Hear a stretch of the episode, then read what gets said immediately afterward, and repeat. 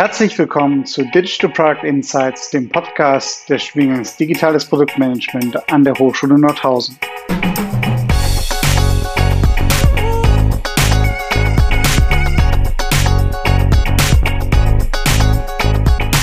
Wir führen regelmäßig Gespräche mit ProduktmanagerInnen und Digitalverantwortlichen zur Entwicklung von digitalen Geschäftsmodellen und digitalen Produkten.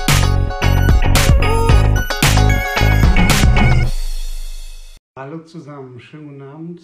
Ähm, für alle, die mich noch nicht kennen, mein Name ist Lutz Göcke, ich bin Professor für Digitales Management an der Hochschule Nordhausen und ich freue mich, dass wir heute äh, einen sehr spannenden Gast äh, bei uns haben, nämlich äh, Stefan Supra. Supra und ähm, Stefan wird uns gleich erklären, was er gerade bei Microsoft alles so Spannendes macht. Ich hole ihn mal kurz dazu, eine Sekunde.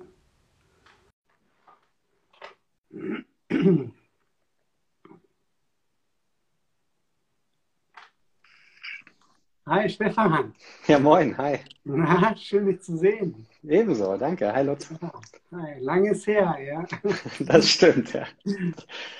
Ja, ähm, genau, also vielen Dank erstmal, dass du, dass du heute mit dabei bist. Ähm, und äh, vielleicht noch eine kleine Info vorab, äh, bevor wir jetzt äh, einsteigen. Also in der letzten Woche war eigentlich ein, ein Talk angesetzt mit dem Heiko Barnasoy, der konnte krankheitsbedingt leider nicht teilnehmen. Ähm, und ähm, das werden wir auf jeden Fall nochmal aufs neue Jahr verschieben.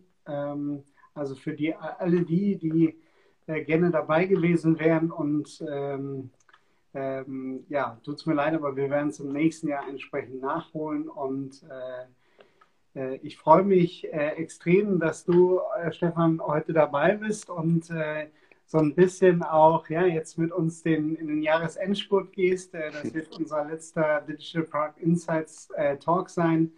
Ähm, Im nächsten Jahr werden wir auf jeden Fall noch mal ein paar weitere spannende Gäste haben. Aber ähm, ja, genau, jetzt, jetzt zu dir. Ähm, also erzähl doch mal so ein bisschen, ich meine, wir kennen uns aus gemeinsamen Volkswagen-Zeiten. Du genau hast mir heute Morgen erzählt, du warst unglaubliche 14 Jahre, glaube ich, wenn ich das richtig verstanden habe, bei Volkswagen. Genau. Dann, bist dann nochmal ähm, äh, in eine andere Richtung gegangen und hast eine ganz spannende Entwicklung gemacht. Und vielleicht kannst du uns da so einen kleinen Einblick geben, was so dein Werdegang war, was du studiert hast ähm, und äh, letzten Endes auch, äh, ja, was du jetzt gerade eigentlich machst äh, wenn du nicht Gitarre spielst. Wenn ich nicht Gitarre spiele, man sieht im Hintergrund, sehr gut. Ja, das war mein kleiner Traum, den ich mir dieses Jahr mal erfüllt habe, mein, mein Jugendtraum. Ich habe früher auch in der Band gespielt und äh, habe immer mit meiner ja, alten Klampe damals noch rumgespielt, aber jetzt habe ich mir mal wirklich eine, eine Gibson, eine SG geholt und äh, ich spiele sie leider viel zu selten. Ich komme einfach zu wenig dazu. Aber ja, ja, wie bin ich, wie bin ich jetzt hier gelandet? Äh, ich meine, wir kennen uns, ähm, Lutz, hatten wir heute Morgen noch mal festgestellt, doch schon länger, als ich es eigentlich dachte, nämlich aus einem äh, Projekt, wo wir mal ähm, ja, Carsharing für den Volkswagen-Konzern gemacht haben. Ähm, Quickcar mhm. nannte sich das Ganze. Ähm, interner Projektname war damals Mikromiete, ähm, ganz witzig. Und ja, da haben wir uns kennengelernt, genau. Und dann, ähm, da war ich zu dem Zeitpunkt schon neun Jahre, ehrlich gesagt, im, im Volkswagen-Konzern, also bei Volkswagen Financial Services. Habe damals hm, eine Ausbildung gemacht zum Fachinformatiker Anwendungsentwicklung. Ähm, bin dann in der IT immer von Volkswagen Financial Services gewesen und habe da gelernt, wie eine Bank IT macht und wie eine äh, Versicherung und natürlich alles, was dort so im Projektportfolio war. Und ähm, habe nach der Ausbildung ähm, noch ein Jahr gearbeitet, auch Zivildienst gemacht, ähm, bin dann nochmal zum Studieren, äh, zum Bachelor nach Göttingen gegangen damals, mhm. ein halbes Jahr Auslandssemester auch in Spanien gemacht, um auch mal Spanisch zu lernen und das ein bisschen anwenden mhm. zu können.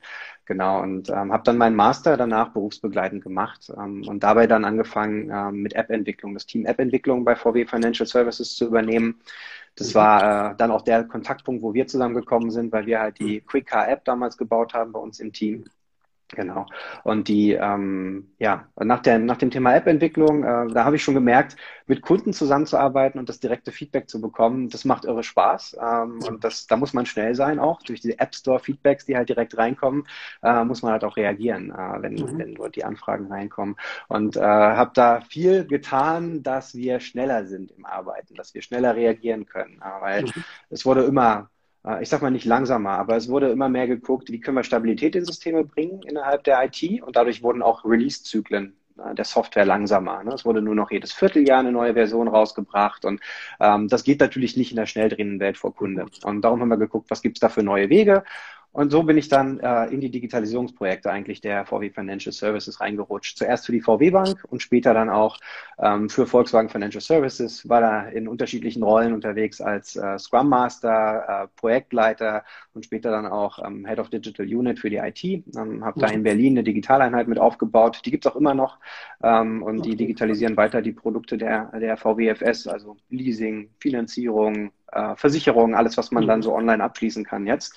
Genau, und ähm, bin dann nochmal zurückgegangen nach Braunschweig, habe dort einen Bereich Neue Technologieinitiative aufgebaut. Ähm, da ging es vor allem um ähm, Experimente, ne? Blockchain mal auszuprobieren, künstliche Intelligenz, welche, welche Methoden können wir da verwenden im Unternehmen. Und äh, habe dann aber nach 14 Jahren gesagt, jetzt brauche ich mal eine andere Sicht, eine andere Welt, ähm, um auch mal von außen zu sehen, wie möglicherweise Produktentwicklung passiert, wie, wie mit Kunden gesprochen wird ähm, und habe mich da für ein Unternehmen entschieden, Amazon Web Services, ähm, wo ich zunächst hingegangen bin und habe da ähm, ja selber viel gelernt über ähm, sehr strukturierte Arbeitsweise, auch eine sehr kundenorientierte Vorgehensweise und ähm, habe dann wiederum nach zwei Jahren ähm, ein Angebot von Microsoft bekommen, ob ich nicht äh, dort mit an Bord gehen möchte und glaube, dass ich bei Microsoft ganz gut zusammenbringen kann, was ich bei VW Financial gelernt habe, aber auch bei Amazon gelernt habe, um dann wiederum äh, Produkte zu liefern, ja, die, die Spaß machen und die Kunden überzeugen. Okay, extrem spannend. Und äh, du hast ja so, einen, so eine, oder deine Rolle hört sich ganz interessant an. Äh, also du bist, glaube ich, wenn ich das richtig gelesen habe, Lead, äh, ne, Cloud Lead, AI und Data.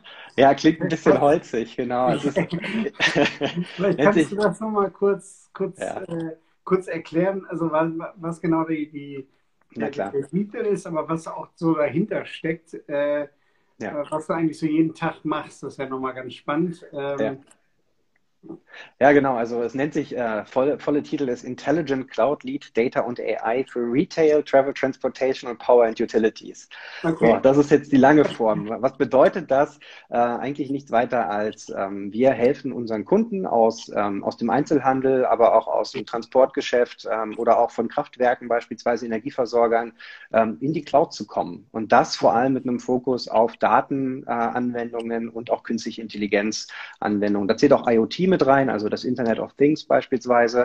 Und ähm, im, Ideal, also im Normalfall ist es so, dass ein Kunde gerne ja, ähm, sich transformieren möchte, neue Produkte beispielsweise anbieten möchte für seine Kunden und braucht dafür eine, ähm, eine Grundlage. Und heutzutage ist es in aller Munde, die Cloud dafür zu nutzen. Und Microsoft ist da einer der größten Cloud-Anbieter, den es auf dem Planeten gibt. Und ähm, darum kommen naturgemäß auch viele Kunden zu uns und sprechen mit uns darüber.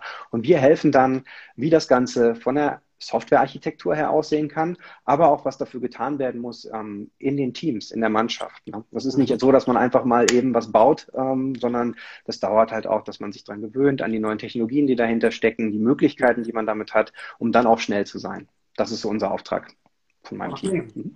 Ja, extrem spannend. Also bevor wir vielleicht jetzt in die, in die Tiefe gehen, ähm, äh, haben wir jetzt noch ein paar Einstiegsfragen ganz ja. am Anfang äh, die würde ich auch gerne bei dir nicht auslassen wollen. Also ähm, tatsächlich, also was sind denn aus deiner Sicht ähm, so die Top 3 Apps und Services, die, ja, die du, wo du wirklich sagst, das sind äh, digitale Services, digitale Apps, die, die wirklich einen großen Mehrwert ähm, erbringen und die du nicht mehr missen möchtest. Ja? Mhm.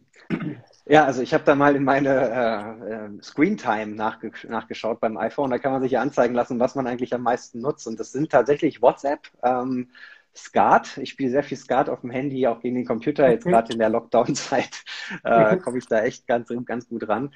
Und äh, Nine Gag, äh, witzigerweise. Also ich okay. äh, einfach wahrscheinlich auch um abends runterzukommen, eine Runde auf dem Sofa, ähm, sind ja ist das so eine so eine App zum Abschalten ganz gut, einfach mal das Hirn frei zu pusten. Ja. ja dann und dann kommen die ganzen Arbeits-Apps, so Outlook und Teams. Und, und, so. und, und, und welche davon würdest du sagen, also die ähm, würdest du wirklich äh, mit eigentlich gar nicht deinstallieren wollen?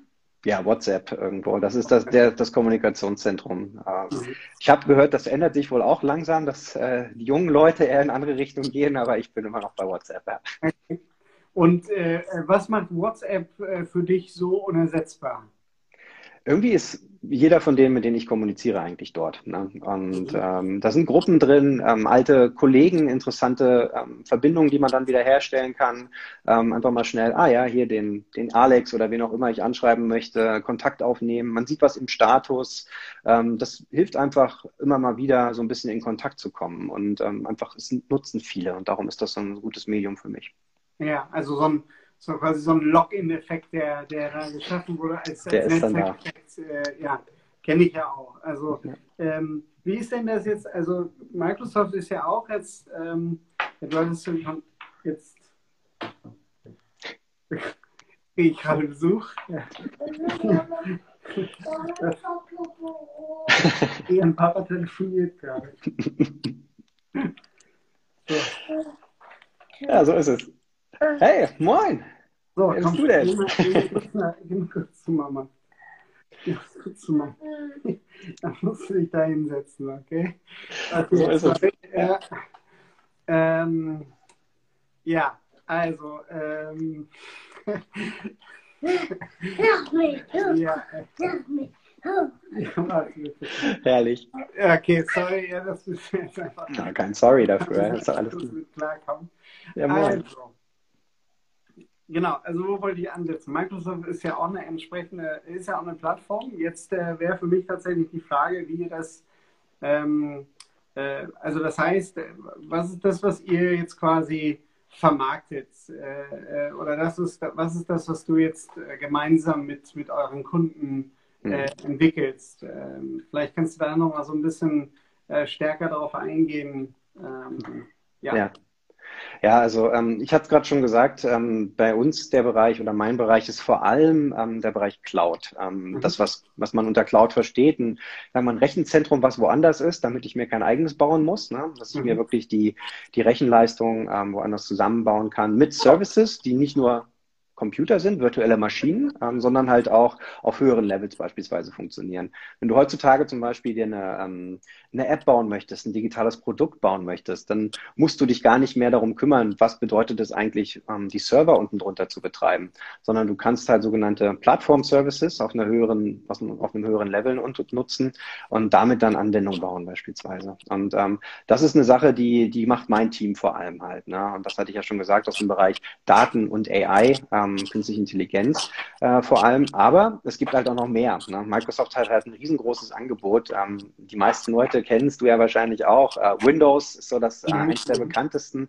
Ähm, das gibt es als Serverbetriebssystem, äh, um es halt wirklich im Rechenzentrum laufen zu lassen und darauf große Datenmengen bewältigen zu lassen. Es gibt äh, Windows als Client-Betriebssystem, das jeder zu Hause oder die meisten Leute auch zu Hause nutzen, äh, wenn sie nicht einen Mac haben. Ähm, dann gibt es natürlich ähm, Datenbanksysteme, die dahinter stecken, SQL Server Server ist so ein Begriff dafür. Mhm. Ähm, es gibt äh, Customer Relationship Management Systeme, wie beispielsweise Dynamics.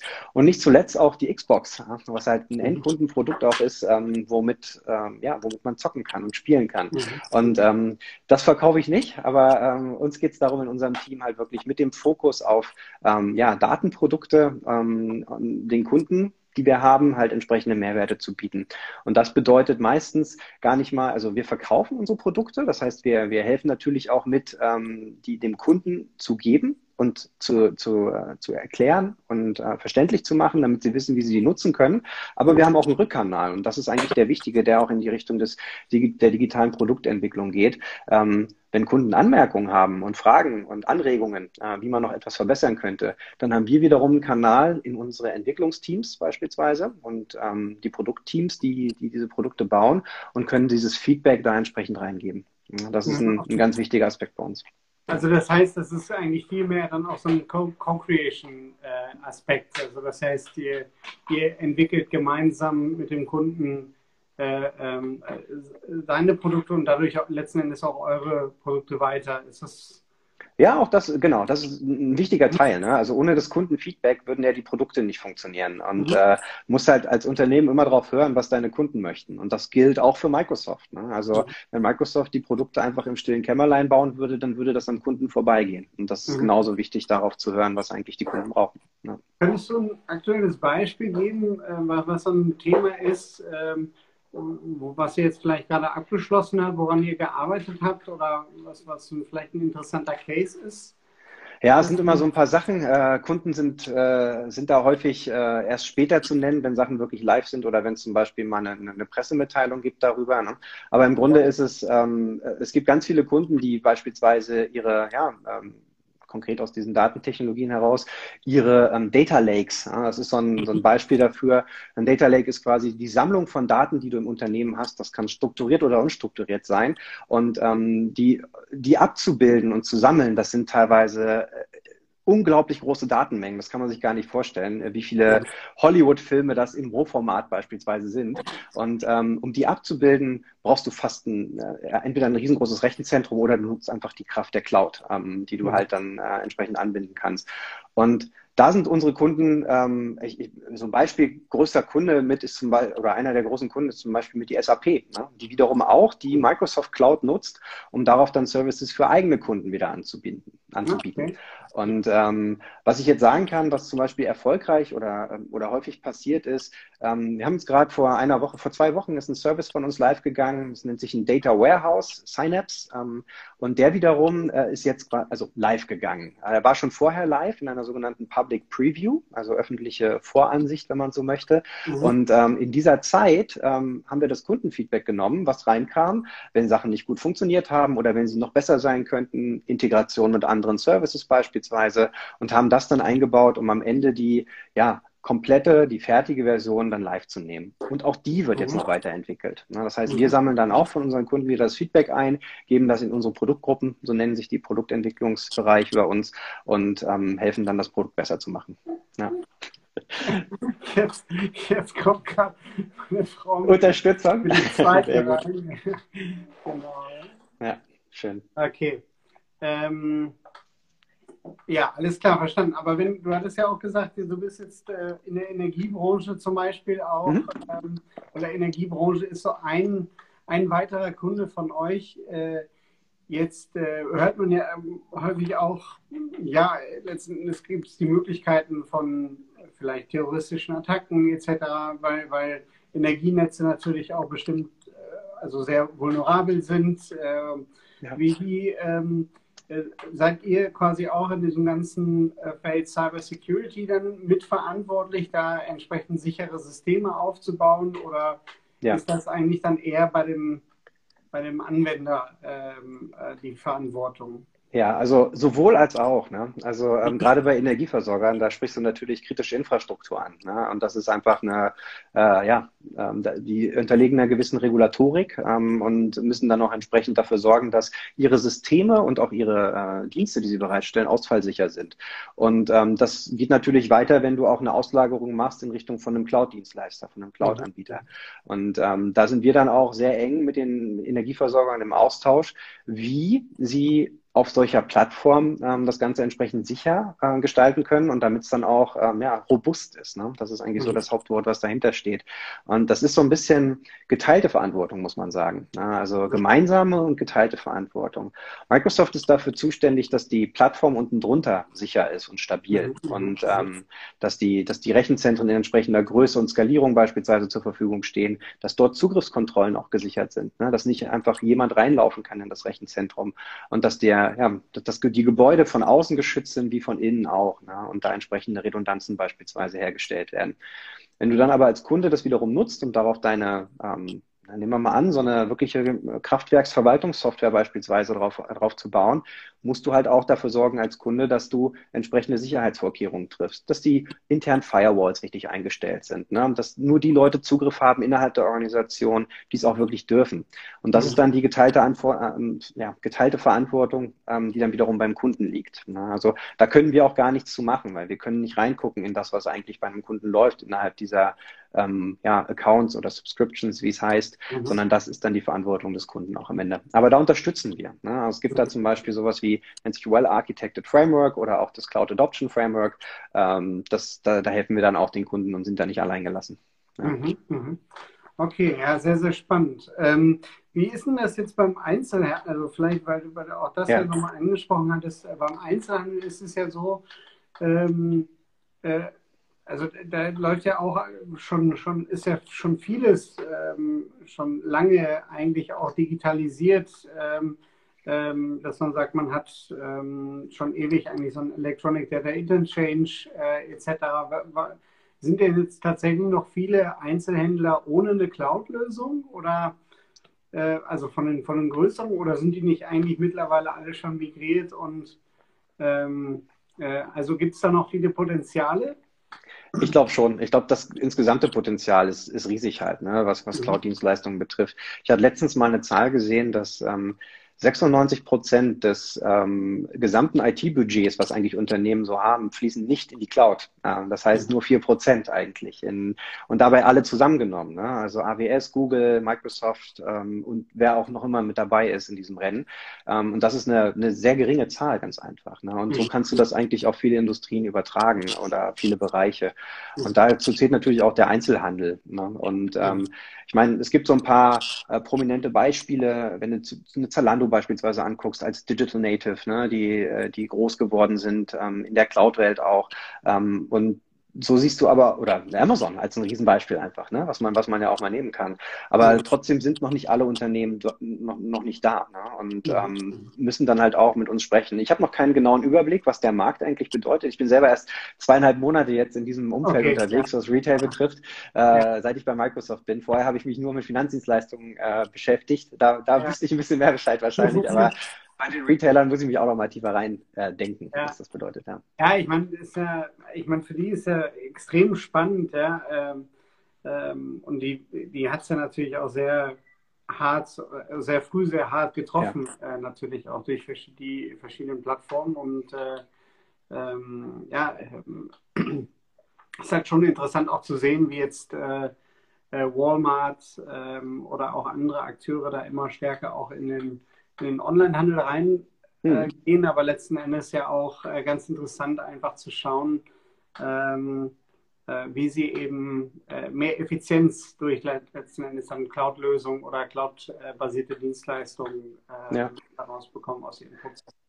Ja, ich glaube, ein be bekannter deutscher ähm, Kunde, der auch ähm, Lidl beispielsweise, die Schwarzgruppe, mhm. ne, ähm, die haben auch so eine Lidl Plus App, nennt die sich. Ähm, das ist auch äh, vieles Cloud-basiert, was darunter einfach passiert. Mhm. Ne? Ansonsten könntest du das, das Volumen, was unten drunter passiert, gar nicht machen. Oder auch, ähm, wenn du auf einige Paketdienstleister schaust, ne, ähm, dann äh, brauchen die natürlich auch eine gewisse Skalierung. Gerade jetzt in der Weihnachtszeit, da sind teilweise äh, Volumina von 20, 30, 40 Prozent mehr als bei normalem Geschäft und wahrscheinlich jetzt durch den erneuten Lockdown noch mal mehr, ähm, die da abgewickelt werden müssen. Das äh, schaffst du nicht mal eben mit einem Rechenzentrum, was statisch ist in der Größe. Ne? Und da brauchst du irgendwelche Skalierungsmöglichkeiten. Und mhm. ähm, ja, das, das ist eine Herausforderung für viele ja, auch, aber viele haben sich schon darauf eingestellt. Mhm. Ja, vielleicht könntest du noch mal erläutern, wenn ich jetzt tatsächlich ähm, äh, möglicherweise auch als Startup-Gründer jetzt äh, etwas aufbauen möchte und einen, einen KI-Service zum Beispiel von, von Microsoft äh, nutzen möchte, ähm, ist das so tatsächlich wie von der Stange oder was, was kommt noch mit on top drauf? Was muss ich noch, noch mit berücksichtigen? Ähm, mhm. Oder, oder, ähm, oder ist das eigentlich so, dass ihr da schon vieles irgendwo mit vorgebt? Ähm, was, was man entsprechend einsetzen kann.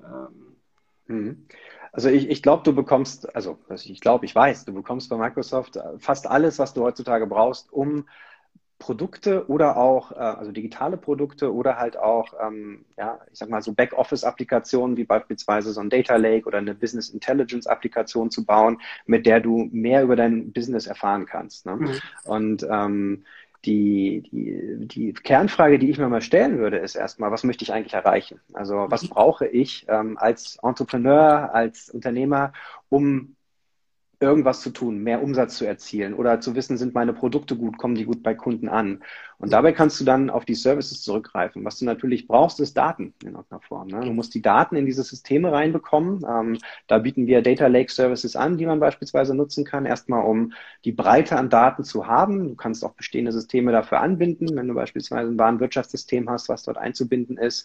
Und das dann wiederum, ähm, ja, wie gesagt, ist die Kernüberlegung, was möchte ich mit diesen Daten eigentlich machen? Und äh, wenn sich dann anbietet, zum Beispiel zu sagen, ich möchte ein Forecasting machen, also schauen, wie entwickelt sich beispielsweise mein Verkauf aufgrund von historischen Daten, dann kann man das mit künstlicher Intelligenz, ne, äh, mit entsprechenden Methoden auch machen. Da gibt es dann zum Beispiel den Beruf des Data Scientist, ähm, der auch äh, sehr viel in Daten reinwühlt, erstmal guckt, was sind da möglicherweise für Schlüsse draus zu ziehen und dann Modelle baut, so nennt sich das, ähm, wo dann wiederum mit äh, Schlüsse gezogen werden können und auch auf die Zukunft geblickt werden kann.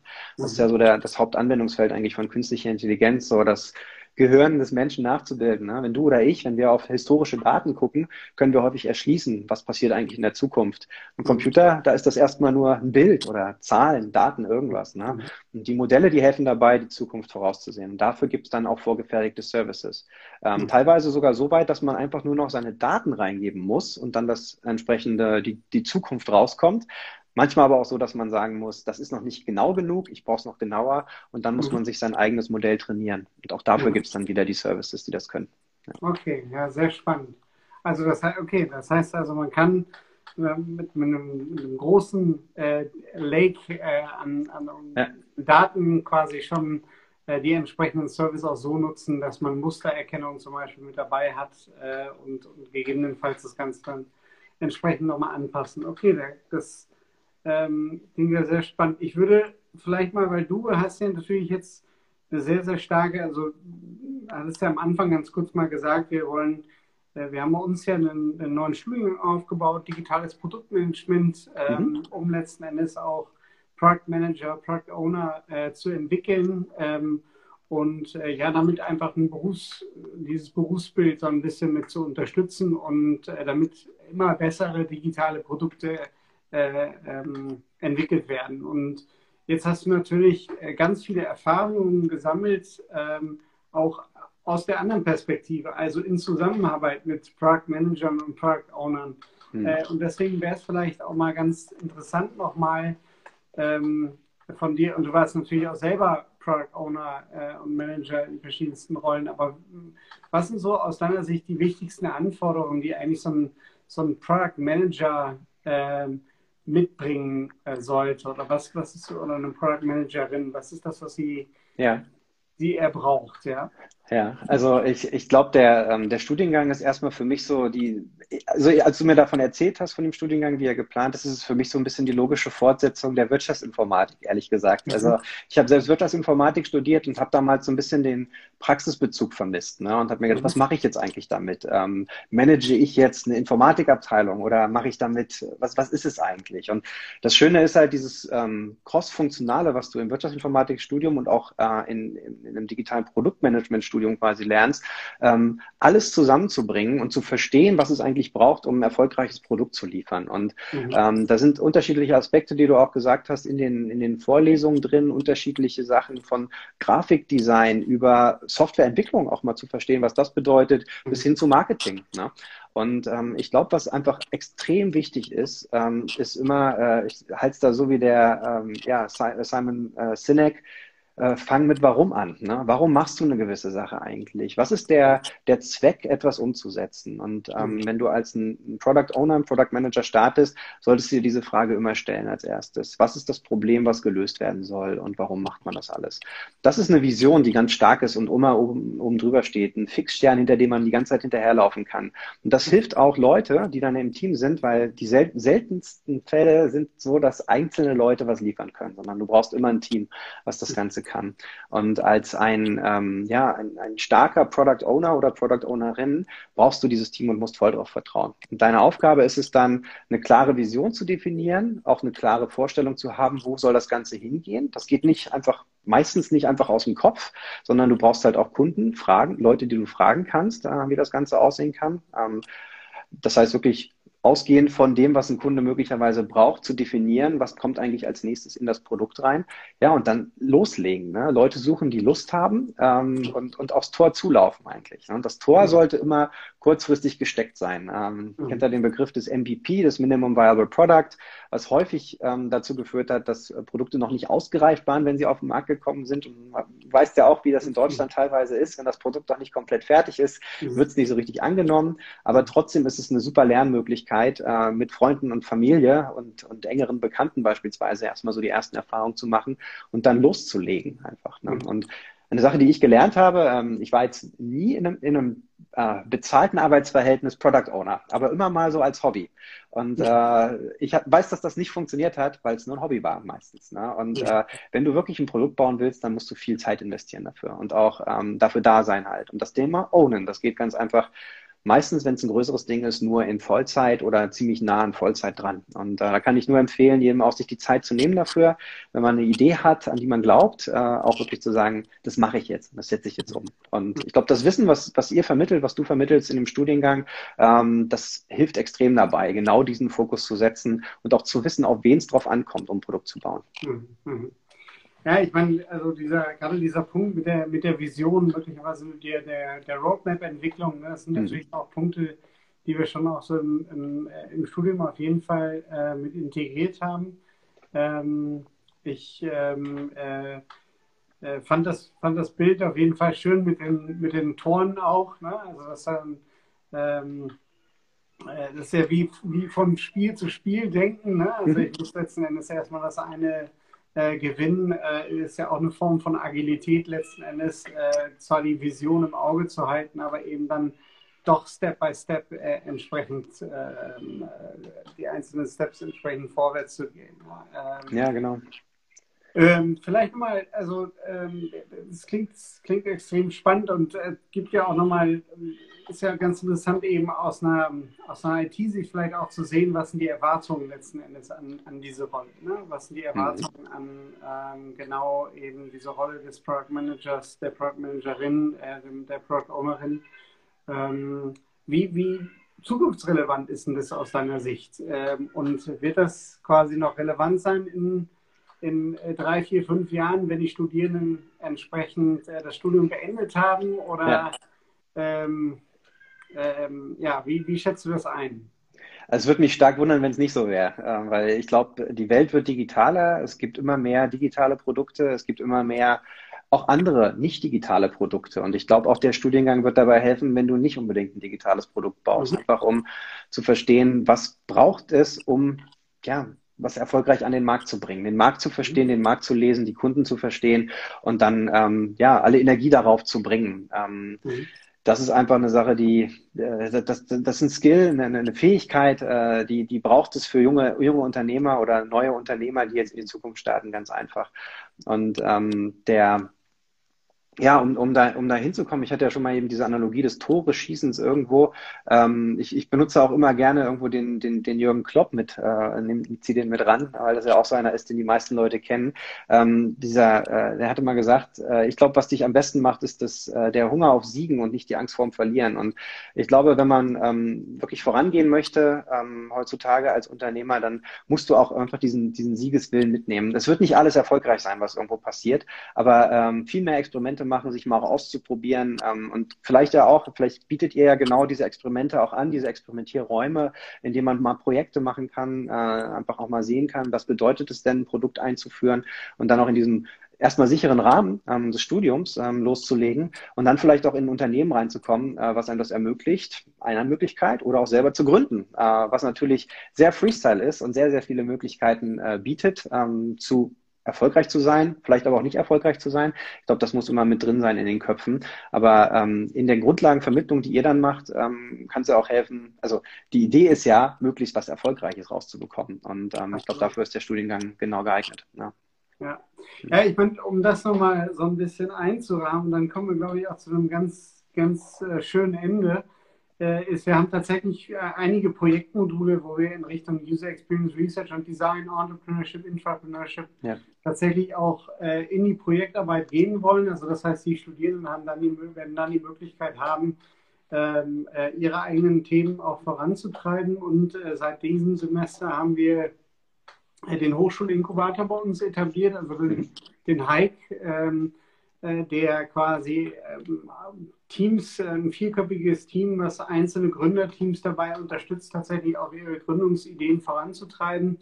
Ähm, ganz großartige Menschen, die da mitmachen und ähm, äh, die auch auf jeden Fall jetzt mit dabei sind. Und der der Hike ist natürlich auch nicht ganz ohne deine Beteiligung gewesen. Äh, du hattest mir damals einen Kontakt gegeben zu äh, deiner damaligen AWS-Kollegin und das hat äh, unheimlich, ich denke mal, das hat geholfen. Auf jeden Sehr Fall. Dass, äh, dass, sie da auch äh, einen entsprechenden Input mit reingegeben hat. Und äh, also herzlichen Dank auch dafür, dass du schon vorab in deiner, deiner AWS-Rolle ein großer Unterstützer warst.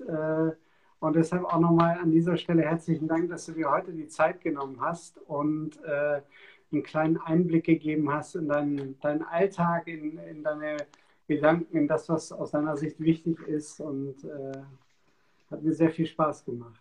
Mir auch. Dankeschön, Lutz. Ja. Dann, und sorry für die kleine Unterbrechung. Alles gut. Halt, so läuft es heute, das weißt du doch. Alles gut. Genau. Okay, super. Stefan, dann äh, dir noch einen schönen Abend. Ebenso. Bleib gesund. Schöne genau, Weihnachten schon mal. Ja, schöne guten Weihnachten, Rutsch. guten Rutsch. Wir hören uns dann mit den Stück Insights wieder im neuen Jahr und äh, bis bald. Ja? Ciao, ciao. Macht's gut, alle. Ciao. ciao.